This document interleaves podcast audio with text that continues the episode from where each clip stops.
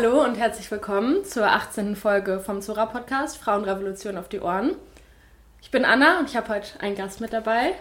Vielleicht magst du dich einmal direkt vorstellen. Gerne. Hallo, ich bin Shayla. Ja, schön, dass du da bist. ähm, wie immer fangen wir die Folge an mit unserem Format Der dümmste Take des Monats.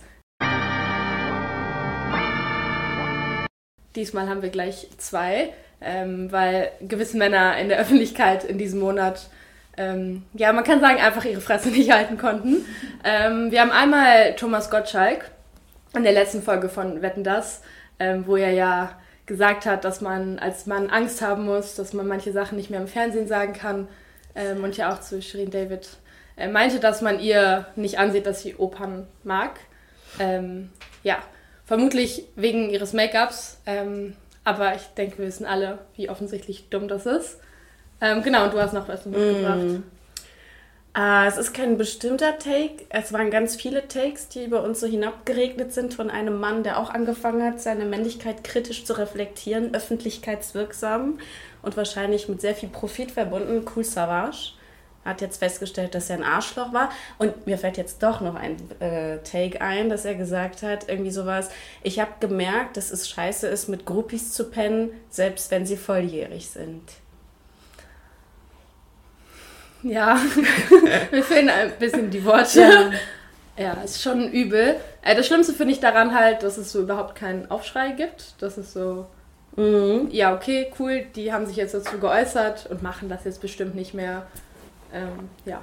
Ja, und vor allem geht mir das eh ordentlich auf den Sack. Also habe ich auch schon ein paar Takes selbst irgendwie zu los äh, geschossen, dieses Thema kritische Männlichkeit, wie das auch wieder so eingeflochten wird in so liberale, neoliberale Verwertungslogiken. Jetzt sind plötzlich Männer im Öffnen, also im Mainstream total reflektiert und kritisch und äh, aber auf irgendeine Art und Weise aus welchem Grund auch immer gelingt es ihnen nicht, ihre Männlichkeit einfach mal für sich in einem Kämmerlein zu, äh, kritisch zu reflektieren, sondern sie müssen es immer sehr öffentlichkeitswirksam machen und ganz viel Applaus noch dafür bekommen. Ja, aber man könnte meinen, dass sie es nur für Geld machen, aber.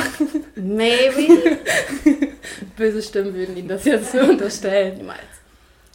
Ähm, ja, genau. Wir fangen am besten direkt an. Äh, vielleicht kennen einige das Buch Radikale Zärtlichkeit, äh, was du ja geschrieben hast. Ähm, genau, wir wollen gar nicht so sehr viel über das Buch reden, aber ein bisschen würde mich vor allem so die Motivation dahinter interessieren. Also ähm, du erzählst ja in dem Buch auch, wie du ähm, quasi deine eigene Beziehung hinterfragt hast und so dein Verständnis auch von Liebe, von Zärtlichkeit. Ähm, wie ist dir überhaupt bewusst geworden, wie problematisch du das eigentlich findest? Hm, ich glaube, das war ein langer Prozess, wo so ganz unterschiedliche Sachen zusammenkamen. Mm, warum ich überhaupt angefangen habe, zu der Zeit mir Gedanken konkret zu dem Thema zu machen, war, dass es so eine Zeit war, wo es auch im Mainstream, im liberalen Mainstream eine gewisse Politisierung gab von jungen Leuten. Also das war die Zeit, wo Fridays for Future populär wurde und Black Lives Matter. Und junge Leute auch äh, so in meinem Umfeld angefangen haben, sich irgendwie ganz neue Gedanken zu machen über sogenannte Privilegien, diese ganze Privilegiendebatte und ähm, aber ich dann immer gemerkt habe, dass so die Diskussion und die Reflexion immer nur bis zu einem bestimmten Punkt ging und zwar bis zur eigenen Bettkante oder bis zur eigenen Haustüre. Und dass es dann doch wieder so eine Art altes Biedermeier gab, so die Flucht ins Innere, ins Private, weil die Welt draußen, die ist ja scheiße, da gibt es Rassismus und Sexismus, aber Hauptsache bei uns zu Hause ist alles gutmäßig. Und ich wollte halt ähm, ja diese Politisierung, die eh schon im Gange war, so ein bisschen konsequent weiterdenken und weitertragen, auch in das unmittelbar ja, intimste oder privateste, auch so ein bisschen im Sinne ja, des äh, sehr klassisch traditionellen Spruchs der Frauenbewegung aus den 70ern, auch das Private ist politisch. Einmal gab es den Aspekt und dann aber auch, ich komme ja selbst aus einer recht politisierten Familie und war auch sehr früh organisiert in migrantischen Selbstorganisationen und habe dann auch immer gemerkt, wir haben sozusagen in der politischen Sphäre, in der Öffentlichkeit immer sehr viel über Gerechtigkeit und Frauenbefreiung gesprochen. Aber zu Hause hat meine Mutter die Drecksarbeit gemacht. Und mein Vater hatte das letzte Wort. Und das alles mit der Rechtfertigung der bedingungslosen Liebe für die Familie. Äh, und es gab natürlich sehr äh, eindeutige auch Rollenverteilung, Rollenbilder. Schreibe ja auch in dem Buch, dass es irgendwann nicht mehr gereicht hat, ein geliebtes Kind zu sein, sondern ich musste eine geliebte Tochter sein. Und damit waren eben auch vergeschlechtlichte ähm, ja, Rollenerwartungen und Arbeitsteilung auch vor allem ähm, gefordert. Und dann, genau, gibt es noch den Aspekt meiner eigenen romantischen Beziehung, wo ich sehr viel Scheiß einfach erlebt habe, wie ich glaube, wie sehr, sehr viele Menschen, weibliche Personen, die auch äh, Heteromänner daten, auch genossen tatsächlich und gemerkt, hey, irgendwie hängt das alles zusammen am Ende und irgendwo muss ich mit dieser Reflexion darüber anfangen und solidarisches Angebot machen und einfach den Raum schaffen, um dann irgendwie im Dialog zu bleiben mit dem Buch und vor allem auch mit anderen Menschen, die ähnliches erlebt haben oder erleben. Genau. Ja, ich finde es nämlich aus dem Grund spannend, weil die, die Rollenbilder, die es ja im Endeffekt sind, also dass Frauen die Hausarbeit machen, dass Männer das Sagen haben, ähm, dass man als Tochter, ja, als Mutter, als Schwester, als Tante, als Freundin, als Ehefrau bestimmte Rollen erfüllen muss. Also man kommt auf die Welt und es gibt quasi für jede ja, Situation im Leben gibt's vorgefertigte Rollen. Mhm. Und wenn man denen nicht entspricht, dann wird man ja selber beschuldigt ähm, und ja erstmal so ein bisschen verstoßen, komisch angeguckt, dann kommt es erstmal zu, ja, es führt zu Konflikten. Ähm, mhm. Und deswegen finde ich es halt auch spannend, weil wir diese Rollenbilder ja erstmal auch annehmen. Klar, musst du ja, ne? um irgendwie auch zu überleben. Also so eine, ähm, vor allem so, so eine migrantische Arbeiter in Kernfamilie, auch in so einem, so einem Migrationskontext, ähm, ist ja extrem angewiesen auch über diese Solidarität und die Fürsorge, die du auch an diesem Ort irgendwie erfährst, weil du weißt, dass die Welt draußen, diese ausbeuterische Welt, in der du irgendwie auch angekommen bist und verbunden auch mit Migrationstrauma und Brüchen in Biografien, dass die halt sehr bedrohlich ist und du da zum Abschluss freigegeben ist und dein Körper sozusagen eigentlich nichts wert ist als diese arbeitende Körpermasse und du hast halt diese Kernfamilie und da sind halt gewisse Aufgaben verteilt, die Menschen erfüllen müssen, damit das Ganze irgendwie funktioniert und damit man sich auch als sozusagen solidarische so Familiengemeinschaft auch irgendwie einfach äh, durchschlagen kann und und wenn du diese Rollen nicht erfüllst von Anfang an, hast du das Gefühl, du bringst nicht nur deine Familie in Gefahr, sondern bist ja auch sozusagen, es gibt ja immer in so, auch biologischen Familien einerseits diese Vorstellung von bedingungslose Liebe, aber irgendwann merkst du, vor allem als weibliche Person, von der eben diese Arbeit äh, und diese Rollen erwartet werden, dass die Liebe immer an Bedingungen geknüpft ist, oder? Also ich hatte nie das Gefühl, dass es in meiner Familie oder dass es in meinem auch größeren familiären Umfeld sowas wie bedingungslose Liebe und Unterstützung gibt. Das war immer gekoppelt an, du musst gewissen Vorstellungen entsprechen, ähm, du darfst nicht über deine Familie sozusagen nicht dazu ähm, führen, dass Leute schlecht über die Familie denken, etc. Und ich habe das hat mit sehr vielen unterschiedlichen Dingen auch zu tun. Ja, es sind ja auch schmerzhafte Brüche, die man dann eingeht, ähm, weil nicht alle haben ein gutes Verhältnis zu der Familie. Also deswegen finde ich diesen ja, Ansatz von bedingungslose Liebe ist überhaupt, also es gibt es überhaupt nicht.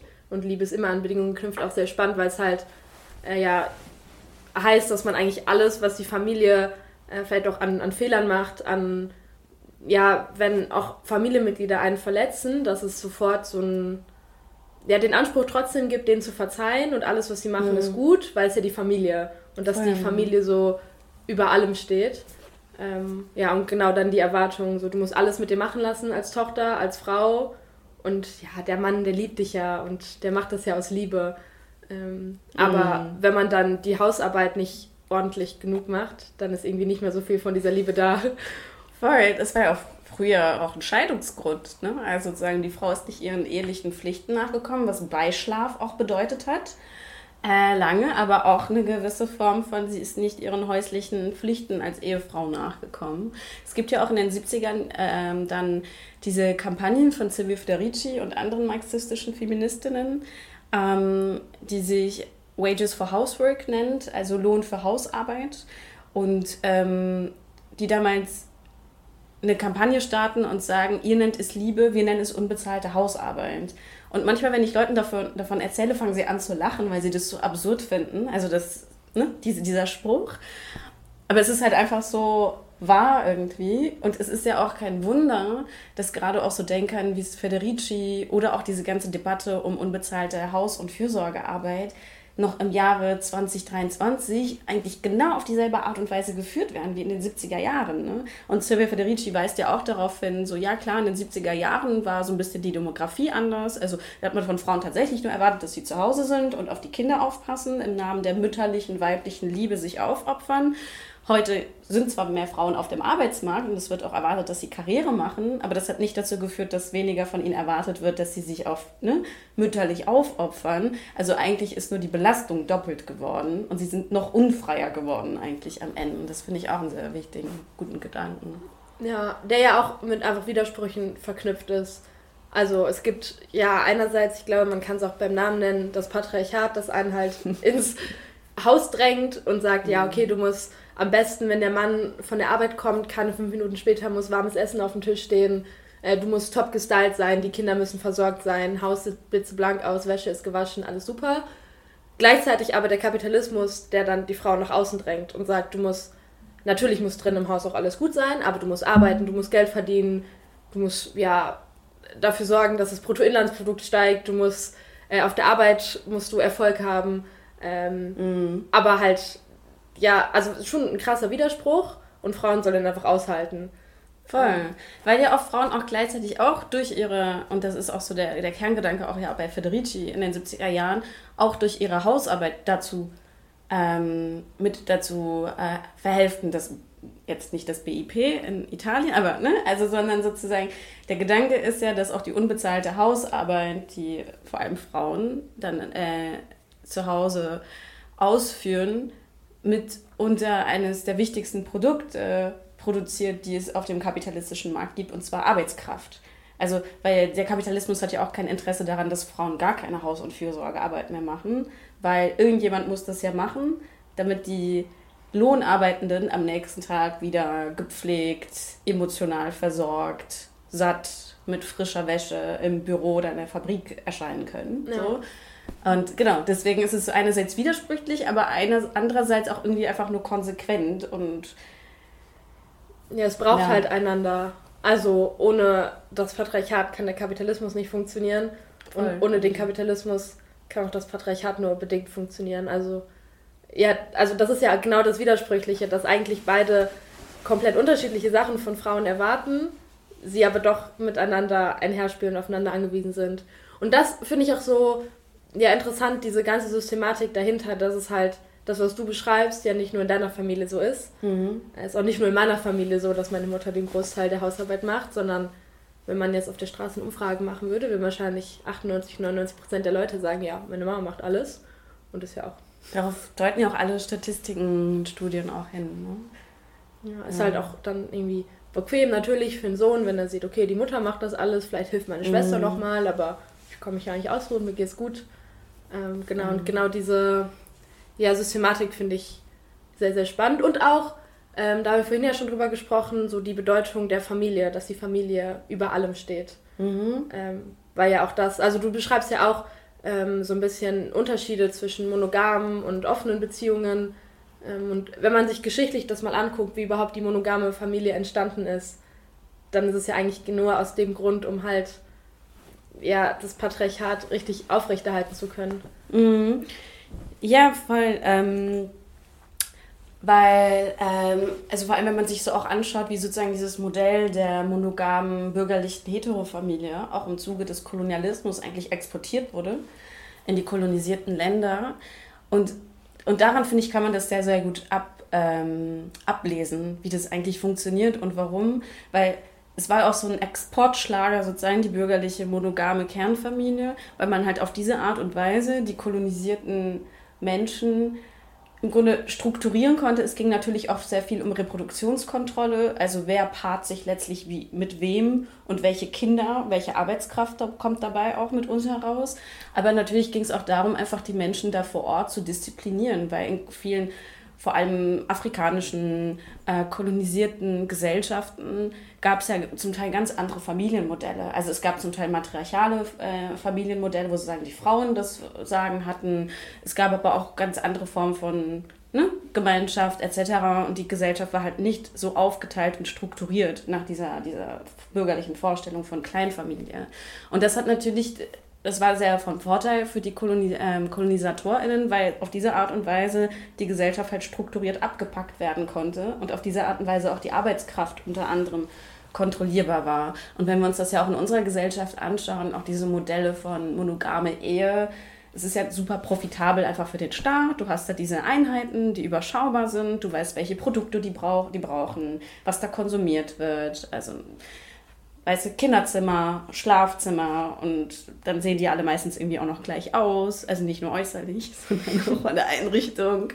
Und ähm, Steuergesetze und all das. Also es ist sozusagen, es birgt eine Überschaubarkeit auf so einer institutionalisierten Ebene, aber gleichzeitig, genau, sind das ja auch so Orte, wo dann auch sowas wie eben, wie ich schon beschrieben habe, Solidarität und Fürsorge irgendwie sehr exklusiv organisiert werden ja. und dann wo auch so Eigentum und Besitz von Generation zu Generation weitergegeben wird und auf diese Art und Weise wird ein patriarchaler äh, Kapitalismus auch einfach so im Kern sozusagen gefestigt und stabilisiert. Genau. Ja, also es ist ja auch entstanden, dass man halt gesehen hat, also wenn man zurück in die Urgesellschaft schaut, ähm, da gab es halt diese ja, Normen, Regeln nicht, ähm, dass es eine Familie gibt, dass eine Frau nur mit einem Mann Kinder bekommt, ähm, sondern ja, es gab halt keine gesellschaftlichen Regelungen, kann man glaube ich sagen, dafür. Ähm, und das hat halt genau zu dem Problem geführt, als es dann das Privateigentum irgendwie gab, mhm. Menschen angefangen haben, Sachen zu besitzen, ja, dann musste man halt schauen, ähm, wie es ordentlich weitervererbt werden kann. Und man konnte ja dann auch nur äh, quasi sehen, zu welchem zu welcher Frau das Kind gehört. Ähm, und daraus ist dann ja ein, also die, diese monogame Familie entstanden, äh, die genau durch Steuervorteile ja jetzt auch versucht wird aufrechtzuerhalten. Also dass man möglichst alles daran setzt, dass alle heiraten. ähm, Oder in sogenannte, Eigen, also nicht eingetragene Lebenspartnerschaften, aber es, tatsächlich denkt jetzt gerade vor allem äh, auf Vorstoß der FDP wird ja auch in der aktuellen Bundesregierung äh, schon länger darüber nachgedacht, das auch sozusagen auch so, so Lebensgemeinschaften zu übertragen.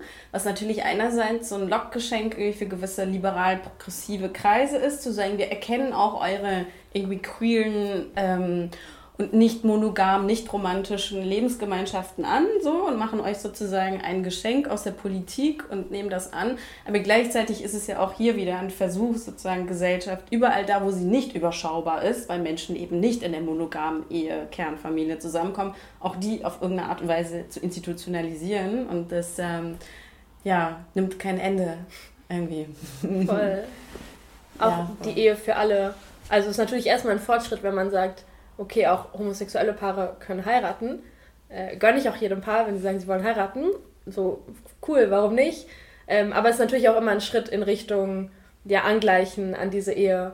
Ähm, weil dann gibt es ja auch trotzdem für lesbische Paare, für schwule Paare gibt es bestimmte Rollen, die sie erfüllen. Voll, ja. Also dieses Bild, dass einer von beiden trotzdem der Mann ist, einer von beiden ist die Frau, ähm, einer von beiden geht arbeiten, einer von beiden kümmert sich um das Kind, ähm, unabhängig von deren tatsächlichen mhm. Geschlecht, aber ähm, und dann halt auch denen die Möglichkeit zu geben, zu heiraten, um sie halt in dieses ja, Projekt der Ehe einzuschließen.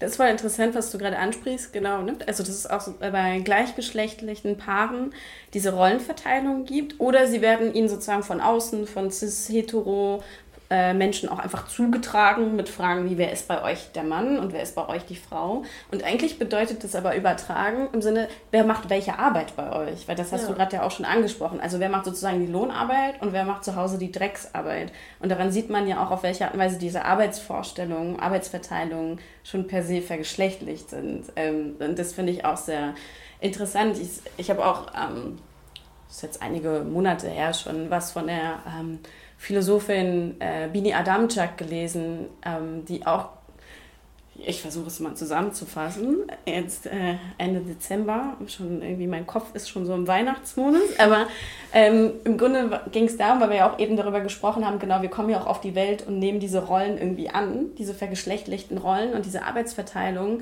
weil wir erst dadurch sozusagen zu einem Subjekt werden, auch zu einem politischen Subjekt. Und Bini Adamczak ähm, schrieb sowas wie in die Richtung, dass wir ähm, das Geschlecht eigentlich etwas ist, was durch Arbeit hergestellt wird. Also nicht nur durch, Arbeits, äh, durch die Arbeit, die wir tun, sondern sozusagen eine Frau ist die Person, die eine bestimmte Form von Arbeit vollrichtet, eine bestimmte Form von Drecksarbeit. Ein Mann ist eine Person, der eine bestimmte Form von Arbeit vollrichtet. Und das ist sozusagen so ein, so ein materialistischer, auch Blick auf, auf Geschlechter. auch zu sagen, Geschlechter sind nicht biologisch, also es gibt keine Natur der Frau, genau weshalb sie die und die Arbeit vollrichtet, sondern Geschlecht ist erst etwas, das in der Arbeit hergestellt wird. Das finde ich auch einen sehr interessanten Gedanken. Ja. Also ich denke, dass nicht alles von einem Geschlecht durch die Gesellschaft ähm, ja quasi geformt wird. Ähm, aber natürlich spielt die Sozialisierung eine unglaublich große Rolle. Ähm, und es gibt ja dann auch, für Frauen gibt es ja auch unterschiedliche quasi Rollen. Also ähm, zum einen das, was ich gerade schon angesprochen habe, es gibt dann die Tochter, die Freundin, auch die beste Freundin, die Mutter, Tante, die Großmutter. Ähm, aber es gibt dann auch so, ja, wenn eine Frau dann eben ausbricht aus diesem Ich kümmere mich nur um die Kinder, sondern ich fokussiere mich auf die Karriere und dafür macht der Mann die Hausarbeit, dann geht sie halt als so die moderne Hausfrau oder so die moderne Frau. Oder die Rabenmutter. Genau, das, das gibt es dann natürlich auch.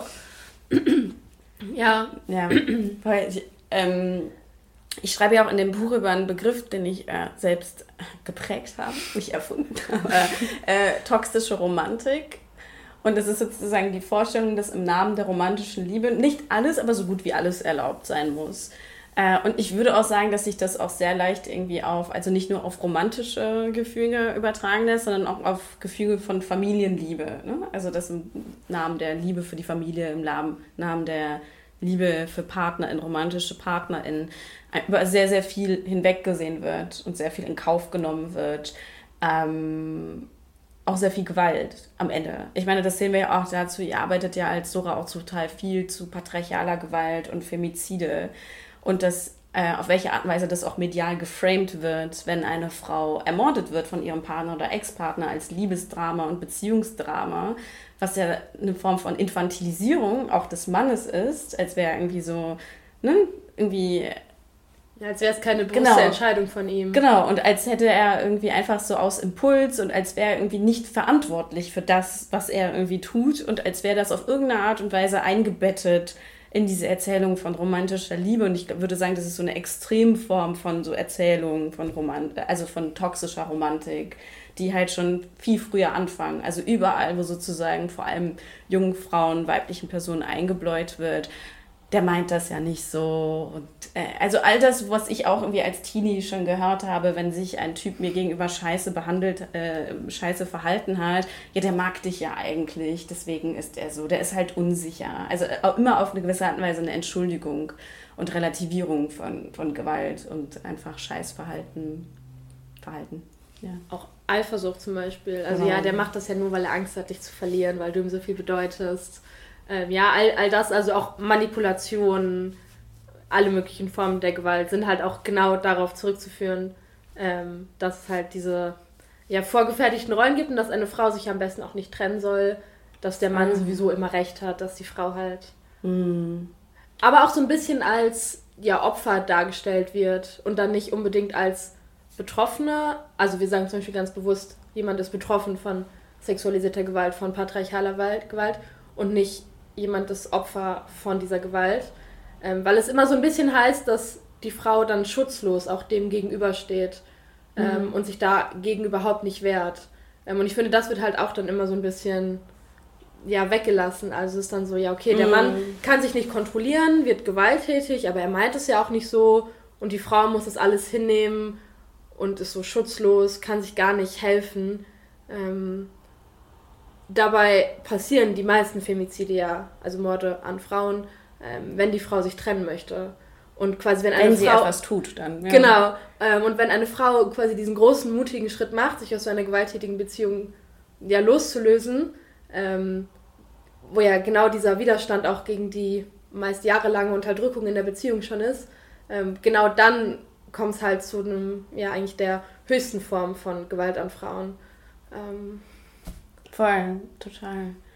Einmal das und gleichzeitig, wie gesagt, fängt ja die Gewalt schon viel früher an. Also überhaupt ja. in, de, in dem Moment, wo Frauen das Gefühl haben, dass sie überhaupt in Beziehungen mit Arschlöchern gehen müssen, weil das für sie die Bestimmung ihres Lebens ist, weil vor allem eine Frau, also klar, das gilt auch oftmals irgendwie für Heteromänner, äh, bei, bei queeren Geschlechtern oder bei queeren Beziehungskonstellationen, da hat so die Mehrheitsgesellschaft so, okay, So, die sind eh irgendwie vermeintlich nicht normal, keine Ahnung. Da ist es vielleicht eher normaler, dass die am Ende nicht irgendwie in Beziehungen landen, weil dazu sind die offenbar eh nicht fähig. Aber bei Heteromenschen gibt es ja die Vorstellung, so, das ist halt das Ideal deines Lebens, dass du am Ende in einer romantischen Beziehung bist. Das ist deine Lebensbestimmung. Dafür bist du auf die Welt gekommen. Und vor allem, wenn du das als Frau, wenn dir das als Frau nicht gelingt, bist du halt einfach eine gescheiterte Persönlichkeit. Dann hast du halt einfach so dein Leben verspielt. Und das bringt, das führt ja total viel dazu, dass auch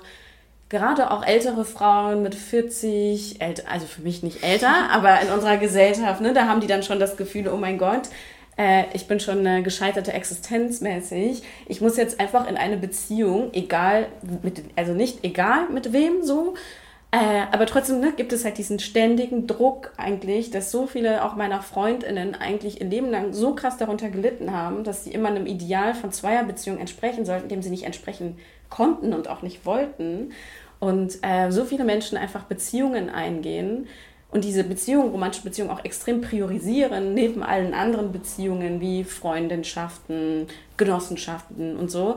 Äh, und dann halt in diesen romantischen Beziehungen sind, die sie über Jahre hinweg priorisieren, wo sie die meiste Zeit reinstecken, die meiste Fürsorge, die meiste Energie und irgendwann auch vor allem sehr viele Frauen oftmals irgendwann extrem isoliert auch dastehen und gar nicht mehr überhaupt die Möglichkeit haben, aus dieser Beziehung herauszubrechen, weil sie wissen, ich wäre dann ziemlich alleine, nicht nur emotional, sondern auch ökonomisch. Also die Gewalt fängt schon viel, viel früher an eigentlich, genau.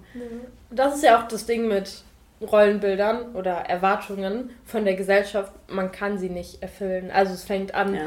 bei äh, Schönheitsidealen, also entweder man ist zu dünn oder man ist zu dick die Haare sind nicht lang genug oder sie sind dann doch zu lang, weil es muss ja auch schon noch zum Gesichtstyp Sieht passen. Sieht ja ungepflegt ja. aus, wenn sie dann zu lang sind. Man muss sich schminken, aber auch nicht zu doll, weil sonst sieht es unnatürlich aus. Man soll schöne Nägel haben, aber auch nicht so, soll nicht zu künstlich wirken. Ähm, man soll irgendwie auch ein bisschen Sport machen, aber jetzt auch nicht zu sportlich sein. Also angefangen dabei und dann natürlich die ganzen Fragen. Ich glaube jetzt in der Vorweihnachtszeit ähm, kennen wahrscheinlich viele dieses Gefühl, wenn man zur Familie fährt und dann wieder, ja, hast du denn jetzt endlich einen Freund? Und wen gibt es denn da gerade bei dir? Und hast du da nicht jemanden? Und so, du bist immer noch Single und du bist schon 17, du bist schon 19. Oh Gott. Also so diese ganzen. Oh, man ja. soll halt schnellstmöglich einen Freund irgendwie haben. Aber ob man das will, fragt niemand. Aber es ist halt so. Ja. Und der andere Punkt, den ich gerade spannend fand, dieses Priorisieren. Ähm, also ich habe da auch in der letzten Zeit viel drüber nachgedacht ähm, warum macht man mit einer romantischen, also mit einem romantischen Beziehungspartner, äh, warum geht man da auf manche Dates, was man ja mit Freundinnen nicht unbedingt machen würde? Ähm, also so auch mhm. dieses, ja schon eine gewisse Grenze bei Freundinnen zu haben oder mhm. auch bei Genossinnen. Ja. Ähm, aber ich glaube, viele auch dann gerade bei der romantischen Beziehung überhaupt keine Grenzen setzen. Und auch in der Gesellschaft. Also es ist vielleicht ein blödes Beispiel, aber es ist überhaupt nicht verpönt, wenn man mit ähm, der Person, mit der man in einer Beziehung ist, in einem Bett schläft, aber sich regelmäßig mit ähm, jemandem, also mit jemand anderem im, ja, das Bett zu teilen, ist irgendwie komisch. Und ich habe auch keine richtige Antwort darauf, aber ich fand diesen Gedanken sehr spannend. Und mhm. auch, äh, wenn man mit jemandem auf ein Date geht, dann geht man spazieren. Aber so wann warst du das letzte Mal mit äh, einer Freundin einfach so spazieren? Man trifft sich Gestern. halt zum Spazieren. ja, okay. auf dem Weihnachtsmarkt. ähm, voll voll spannend.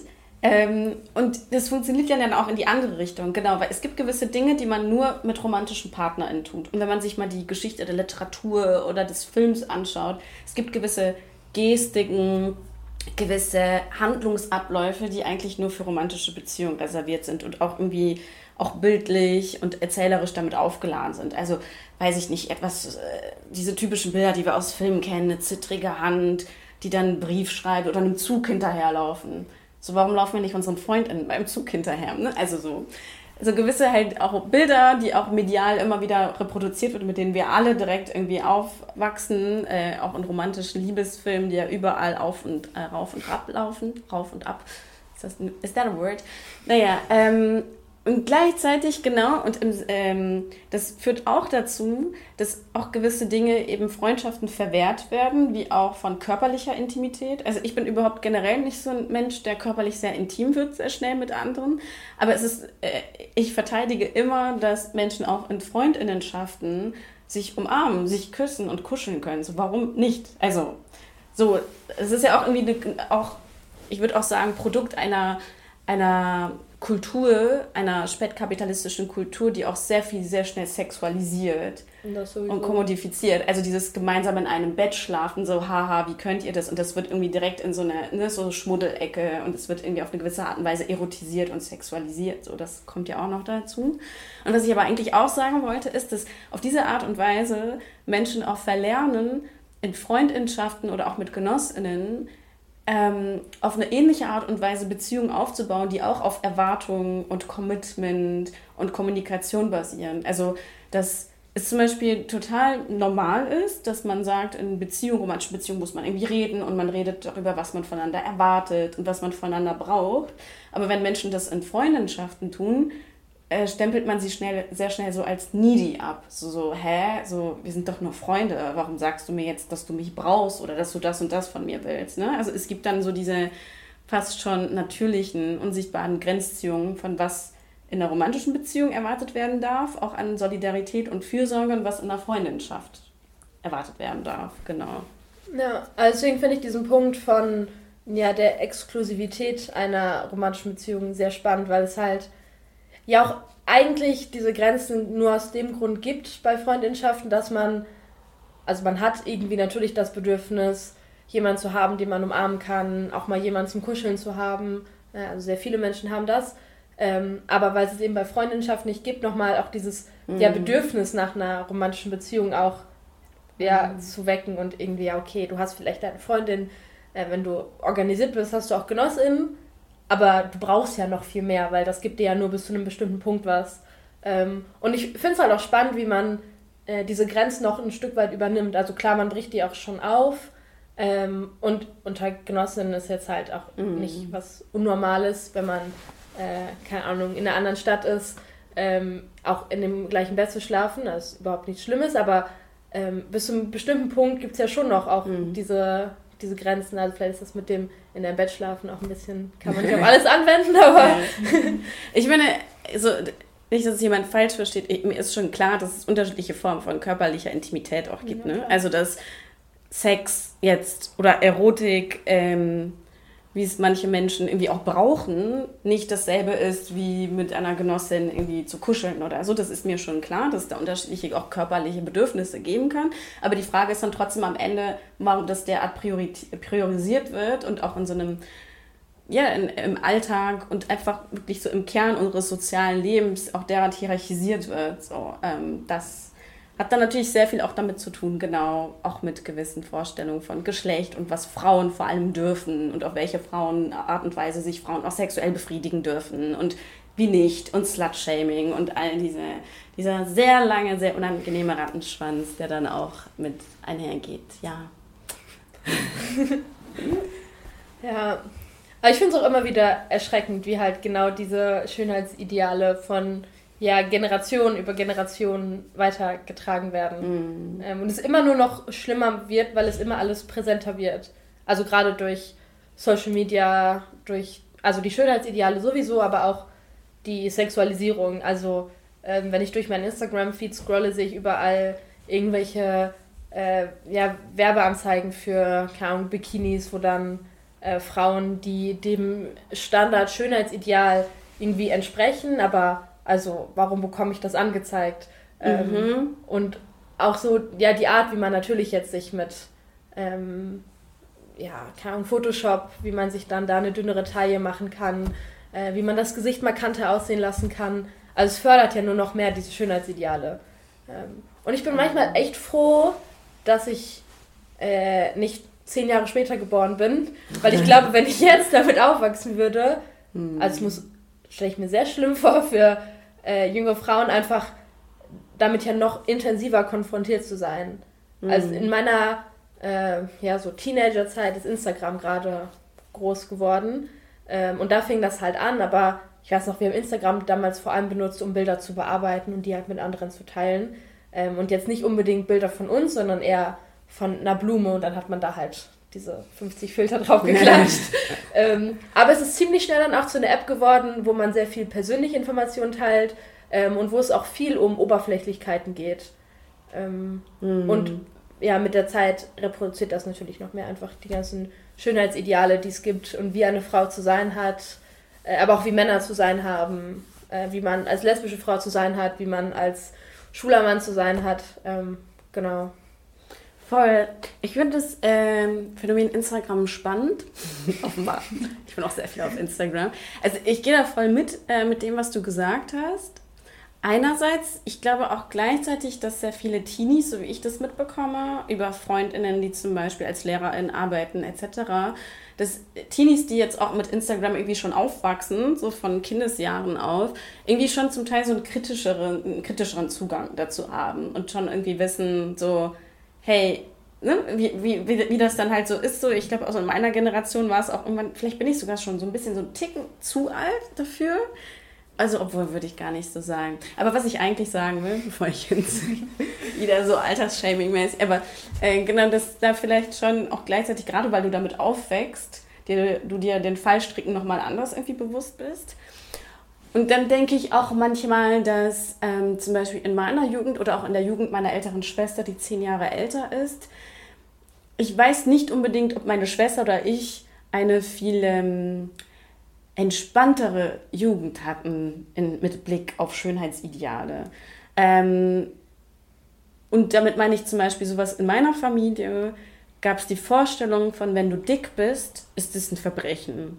Und ich glaube, das hat sehr viel damit zu tun, in die migrantische Arbeiterinnenfamilie, dieses Ideal des dünnen Körpers war auch immer so ähm, das Ideal eines arbeitenden, eines fleißigen, eines angepassten Körpers. Und wir wollen auf gar keinen Fall, dass die Deutschen denken, dass wir Ausländer faul sind. Ne? Also das war sozusagen so ein bisschen äh, der Spirit.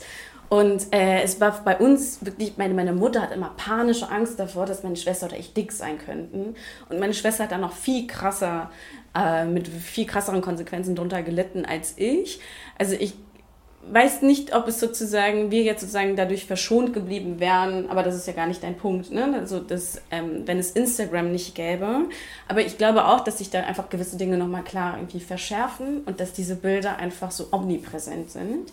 Das finde ich aber auch gleichzeitig auch spannend. Also diese, diese austauschbaren künstlichen Körper von Kim Kardashian und so, dass es ja auch vielen Menschen irgendwie Angst macht zu sagen, so, es ist ja alles nicht mehr natürlich und jetzt ist ja irgendwie alles austauschbar und künstlich austauschbar. Und das ist ja auch die größte Angst in so einem Neoliberalismus, nicht mehr individuell und austauschbar zu sein. Und dahingehend finde ich das dann auch gleichzeitig spannend und irgendwie auf eine sehr widersprüchliche Art und Weise spannend, dass irgendwie plötzlich alles so austauschbar wird. Ja, aber das ist wahrscheinlich nochmal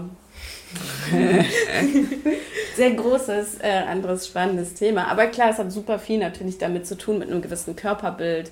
Wie fühle ich mich? Wie kann ich mich überhaupt irgendwie präsentieren? Bin ich es wert genug überhaupt? mit einem Menschen eine sexuelle, romantische, freundschaftliche Beziehung irgendwie einzugehen letztendlich, ja. Voll. Wir haben jetzt auch schon einige mhm. Zeit ein bisschen über ja, Probleme gesprochen, die Problematik von Schönheitsidealen, von Rollenbildern, äh, wie gefährlich es aber auch werden kann für Frauen, ähm, wenn sie ja einerseits in diesen Rollenbildern irgendwie bleiben, äh, weil Gewalt ist ja nichts, was wir beeinflussen können, aber auch andererseits, wie gefährlich es halt sein kann, wenn wir uns versuchen, aus diesen Rollenbildern zu lösen. Ähm, genau, was, worüber ich gerne jetzt noch sprechen möchte, ist ein bisschen wie man Beziehungen, ob jetzt romantisch oder in der Familie und auch unter Freundinnen, äh, wie man die revolutionärer gestalten kann. Also wie man äh, genau das aufbrechen kann, ohne aber jetzt zu sagen, ich gehe gar keine Beziehung mehr ein. Weil ich mhm. denke schon, dass es möglich ist, eine ja, revolutionäre Beziehung auch zu führen ähm, und dass man durchaus auch als Frau eine heterosexuelle Beziehung eingehen kann, ähm, ja, wo man nicht diesen klassischen Rollenbildern entspricht. Voll, das glaube ich auch, tatsächlich. Manchmal werde ich ja gefragt, so, hey, hast du jetzt alle Menschen, die in hetero-zweier-Beziehungen sind? Ich bin so, what the fuck? Nein, tue ich unter anderem auch selbst. Aber ähm, Voll. Ich glaube, ähm, was vielleicht so mal der erste Schritt für mich ist, ist tatsächlich diese Beziehung, und das ist ja das, was ich auch ähm, am Anfang des Gesprächs meinte, überhaupt sozusagen als eine politische Angelegenheit zu begreifen und sie überhaupt zu politisieren, emotional zu politisieren, aber auch analytisch zu äh, politisieren und zu sagen, unsere intimen Beziehungen sind Teil unserer politischen Kämpfe, weil erstens in unseren intimen Beziehungen, unseren Liebesbeziehungen, romantischen Beziehungen nicht nur Unterdrückungsverhältnisse aufrechterhalten und stabilisiert werden, also ein patriarchaler, rassialer Kapitalismus, sondern auch, weil auch auf so einer kleineren Ebene die Sexismen, die wir erleben, auch in die Beziehung hineingetragen werden. Ne? Das sind ja keine irgendwie luftleeren Räume, sondern das wirkt ja in unseren Beziehungen weiter.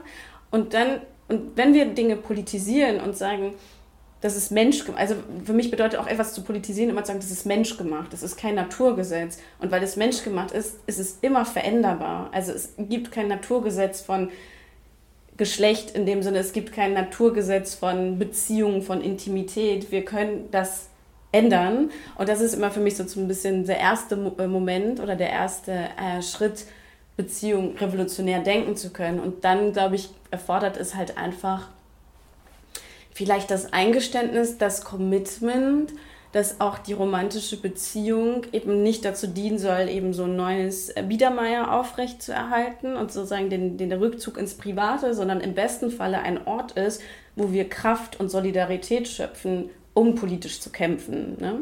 Das kommt ja auch da hinzu, dass sehr viele gerade Frauen in Hetero-Beziehungen, die dann eben auf ihre Kinder aufpassen und so. Das ist alles super. Das kommt dem Staat, einem repressiven, äh, Staat total gelegen, weil diese Frauen haben keine Zeit natürlich, um sich noch feministisch oder sozialistisch zu organisieren, wenn du halt die ganze Zeit mit sowas beschäftigt bist.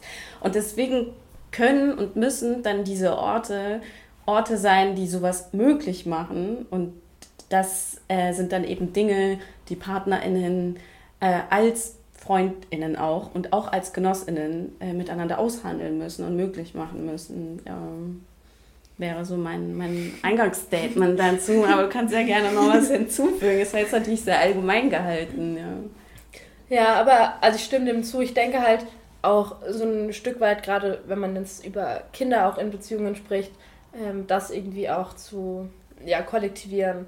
Mhm, ähm, voll, ja. Also, dass wenn ich zum Beispiel ein Kind hätte, das nicht nur meine Verantwortung ist, auf das Kind aufzupassen, sondern auch meine Genossin äh, natürlich in, auf eine andere Weise verantwortlich sind, aber äh, dass es auch klar ist, dass ähm, wenn ich mal auf eine Demo gehen möchte ähm, oder wenn ich, keine Ahnung, irgendein Plenum habe, dann bin ich nicht die Einzige, die dafür sorgen muss, dass mein Kind nicht alleine ist, sondern dann können das auch andere machen. Also auch das so ein bisschen, ja, das Aufbrechen von, das ist meine Familie, das sind meine Probleme. Ähm, Voll, genau. Das ist dann der andere große Aspekt, genau, ne? dieser, dieser kollektive Gedanke. Auch, ich meine, sowas wie Kinder, ähm, das wäre ja sozusagen noch ein weiteres sehr interessantes, wichtiges Thema, wenn wir über Liebe und Familie sprechen. Auch überhaupt diese, diese Vorstellung von Kinder als Privateigentum. Also wenn du ein Kind hast, dann bist du allein dafür verantwortlich. Du kannst dann aber auch darüber verfügen, wie du es möchtest. Und das ist ja irgendwie auch so ein Kern von einfach so einem patriarchalen Kapitalismus, so in seiner perversesten Form, wie ich irgendwie oftmals finde. Und dann überhaupt irgendwie daraus auszubrechen und sagen, ich bin nicht allein für dieses Kind verantwortlich. Also wir sind irgendwie als Kollektiv für unsere Kinder, für die vulnerablen äh, Menschen in unserer Gesellschaft, Gemeinschaft verantwortlich. Das gilt für Kinder genauso wie für ältere Menschen oder Menschen mit Behinderungen, die auch auf Demos kommen wollen, die Teil unserer politischen Bewegung sein wollen. Wir müssen das alle zusammen irgendwie möglich machen, dass auch die Menschen, die für diese Menschen Care-Arbeit leisten, auch die Möglichkeit haben, feministisch und politisch kämpfen zu können. Deswegen total Ansätze dafür gibt es ja schon seit jeher. Also gerade auch Feministinnen in linken, sozialistischen, kommunistischen Kämpfen haben ja nicht umsonst deswegen immer darauf auch aufmerksam gemacht, dass das Thema Care-Arbeit und feministische Kämpfe nicht auch auch deswegen total wichtig ist, weil es überhaupt erst vielen Menschen ermöglicht, in politischen Bewegungen ihren Platz überhaupt einzunehmen. Also deswegen würde ich sagen, dass alle politischen Bewegungen, äh, Organisationsstrukturen sich immer auch Gedanken um Kinderbetreuung äh, machen müssen. Und es funktioniert nicht immer, das geht nicht immer ganz auf. Ich sage auch nicht, dass äh, auch in den Strukturen, wo ich unterwegs bin, das immer funktioniert ne, dass dann am Ende doch eine Konferenz stattfindet und es gibt, hat sich niemanden gefunden irgendwie für Kinderbetreuung, aber dass es auf jeden Fall etwas sein muss, ähm, was wir alle auf dem Schirm haben, auch am Ende. Ja, eigentlich wollte ich nur sagen, dass ich jetzt komplett zustimme. ja, aber ich denke auch so, das Wichtigste ist erstmal die Rollenbilder überhaupt zu erkennen und sich dessen bewusst zu werden.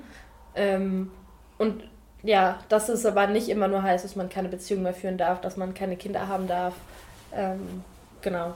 Voll, ja. Und irgendwie, genau, so ein bisschen halt, ähm, ich glaube, da geht es auch sehr viel so um das Patriarchat im Eigenkopf. Und ich würde niemals sagen, dass man das Patriarchat im Eigenkopf irgendwie loswerden kann und bekämpfen kann, wenn man das Patriarchat nicht auch im Gesamten sozusagen angreift.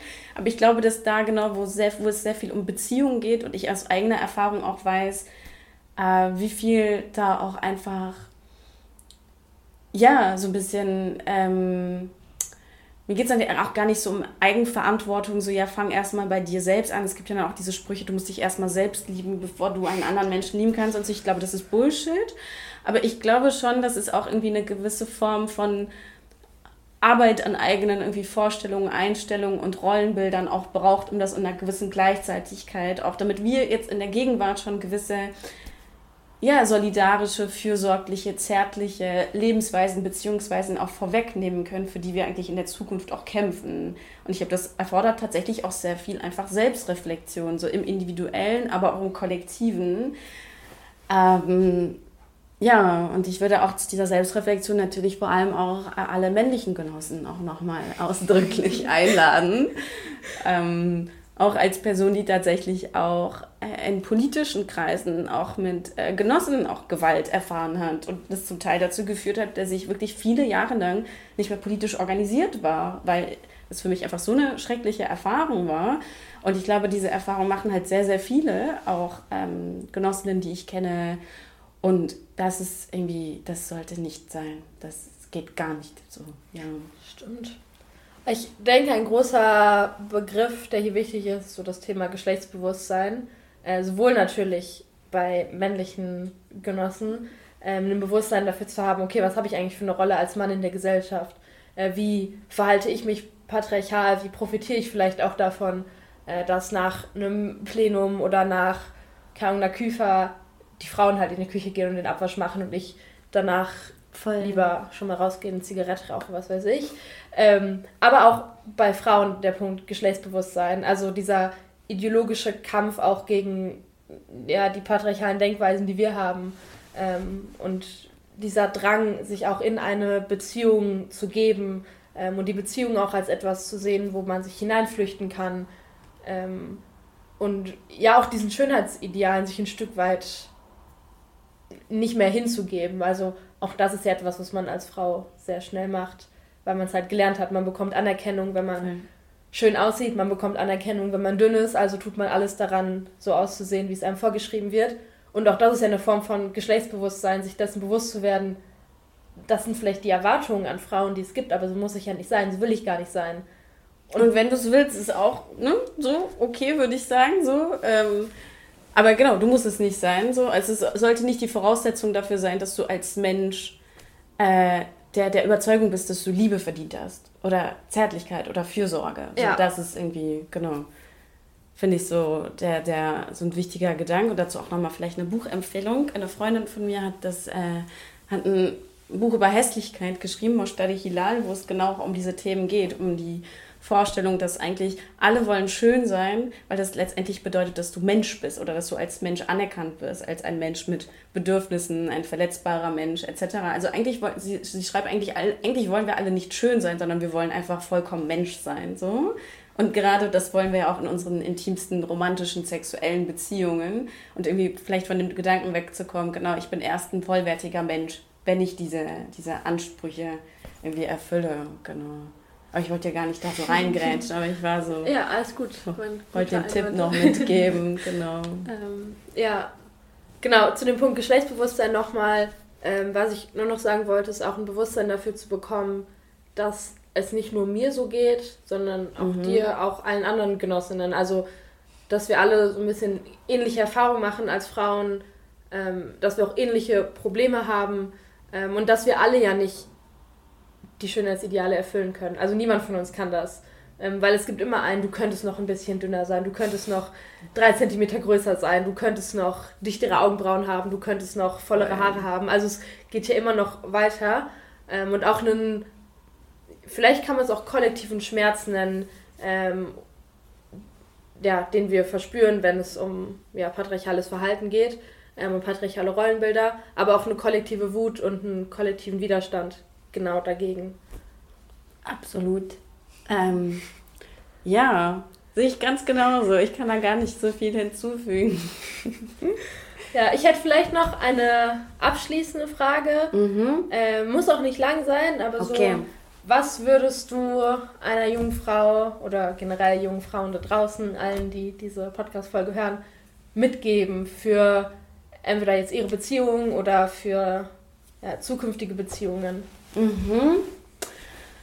Ähm, naja, das ist eigentlich an das, ich würde da andocken, was du gerade gesagt hast. Sich immer bewusst sein, dass da, wo du Schmerz, wo du Verachtung, wo du Unterdrückung, äh, wo du auf irgendeine Art und Weise auch eine Scham verspürst in einer Beziehung, die für dich so unüberwindbar scheint, dass es keine individuelle Erfahrung ist, dass du dafür nicht alleine schuld bist, dass du immer, wenn du mit anderen Menschen darüber reden würdest, ähnliche ähnliche Geschichten hören wirst, weil es System hat im Patriarchat und das, ähm, ja, und ich glaube, genau, erstmal so diese, diesen, diesen Sprung über die Scham sozusagen, die Mauer der Scham einzureißen und über all die Dinge, die wir in Beziehungen, intimen Beziehungen erfahren, zu sprechen und gleichzeitig auch immer sich bewusst zu sein, es kann auch anders gehen. Und Beziehungsarbeit ist extrem anstrengend äh, und Arbeit irgendwie an einer, einer Zärtlichkeit, an einer Solidarität, die auf Augenhöhe, die Commitment, die Erwartung, die gemeinsame Arbeit erfordert. Das ist extrem anstrengend, gerade im Kapitalismus, wo wir alle extrem viel zu tun haben, ständig Lohnarbeit, äh, Ausbildung, Uni etc. Aber ich würde sagen, es, es, lohnt sich, diese Arbeit mit anderen Menschen einzugehen und sich dazu ein Commitment zu geben, weil das letztendlich, das sind unsere Beziehungen, die uns retten. Also unsere Lohnarbeit äh, oder unsere anderen Beziehungsformen, die wir irgendwie in unserer Welt, wo auch irgendwie Gesellschaft uns sagt, das, sozusagen, das sollte der Lebensmittelpunkt äh, deines, ja, deines Lebens sein. Das sind nicht die Orte, die uns retten. Am Ende retten uns unsere Freundinnen, unsere Genossinnen oder unsere Partnerinnen, wenn es drauf ankommt. Und es muss nicht unsere biologische Familie sein. Wir können immer unsere Familie auch anders äh, wählen und anders gestalten. Jetzt ist es doch irgendwie relativ lang geworden. Sorry. Alles gut. ja. Ich habe auch, glaube ich, gar nicht mehr so viel zu ergänzen. Ich glaube, so das meiste hast du schon gesagt. Ähm, vielleicht noch so hinzugefügt, auch eine gewisse Angst vor der Konfrontation zu verlieren. Mhm, ähm, also, weil gerade das, was du auch gesagt hast, es ist natürlich anstrengend und es ist auch nicht einfach. Ähm, und sich auch vielleicht aus einer Beziehung zu trennen, nicht, dass man sich jetzt sofort trennen sollte, aber ähm, sich auch zu trennen, weil man merkt, irgendwie verliere ich mich doch zu sehr in Rollenbildern. Das ist natürlich ein sauschwerer Schritt. Voll, ähm, Und auch mit dem zu brechen, was man jahrelang gelernt hat, ist nicht einfach. Das ist natürlich auch schmerzhaft. Ähm, aber auch ein, ein Stück weit die Angst davor zu verlieren, Sachen dann anzusprechen ähm, und dann nicht aus einer Angst vor, oh mein Gott, das würde so schlimm werden und es, es wird schrecklich, ähm, dann ja sich nicht trauen, Sachen anzusprechen, sich nicht trauen, noch irgendwie sich zu trennen ähm, und dann eher diese Rollenbilder hinzunehmen. Ich glaube, das ist so das Schlimmste eigentlich, was einem passieren kann. Genau, deswegen möchte ich an dieser Stelle nochmal Mut machen auch. Ähm, man muss es ja nicht alleine machen. Also es stehen immer Genossinnen, stehen immer Freundinnen hinter einem. Ähm, ja, was auch ein sehr schönes Gefühl ist. Ähm, genau, ja, ich denke, das wäre so ja. ein guter Abschluss. Mut zum, zum Chaos auch, weil aus dem Chaos dann manchmal etwas Neues und Gutes ähm, erschaffen werden kann. Auch, ja, würde ich sagen. Ja, schön, dass du hier warst. Danke, vielen Dank für das schöne Gespräch und auf viele gute revolutionäre Beziehungen im Jahre 2024, würde ich sagen.